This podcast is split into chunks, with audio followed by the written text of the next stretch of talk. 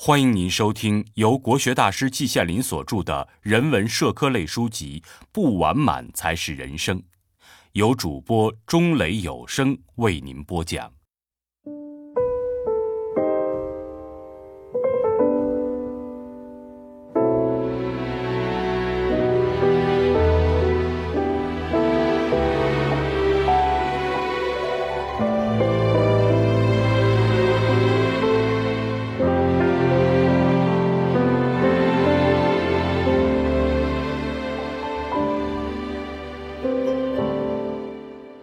尊师重道，写作于一九九三年六月二十日。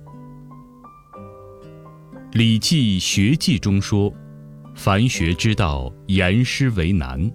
师言，然后道尊；道尊，然后民之敬学。”郑玄注：“言，尊敬也；尊师重道焉。”从那以后，“尊师重道”这句话就广泛流行于神州大地上，而这也确实反映了中华民族优秀文化的一个方面，而不仅仅是停留在字面上。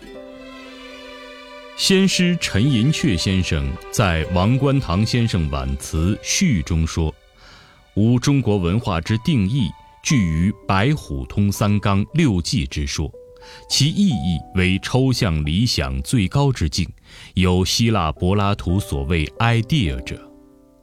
六纪中之一纪为师长，可见尊师也是属于抽象理想的最高之境，是中华民族优秀文化传统的一个组成部分，是绝不可以等闲视之的。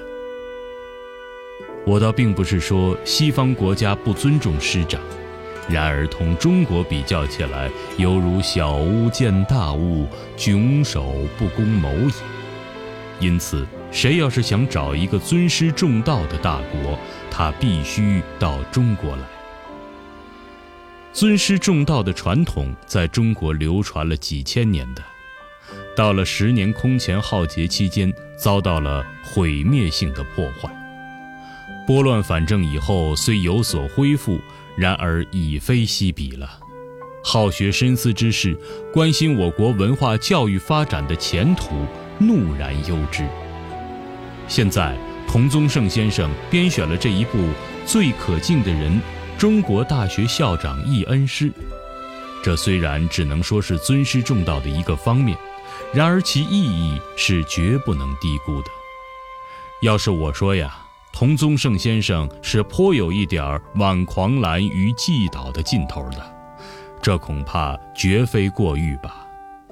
我相信，全国的有识之士、承认尊师重道的必要性的人、关心中华文化教育发展的人、志在弘扬中华优秀文化的人，会欢迎这一部书的。因此，我怀着愉快而又渴望的心情，写了这一篇短序。季羡林，一九九三年六月二十日。亲爱的听众朋友，本集已播讲完毕，感谢您的收听。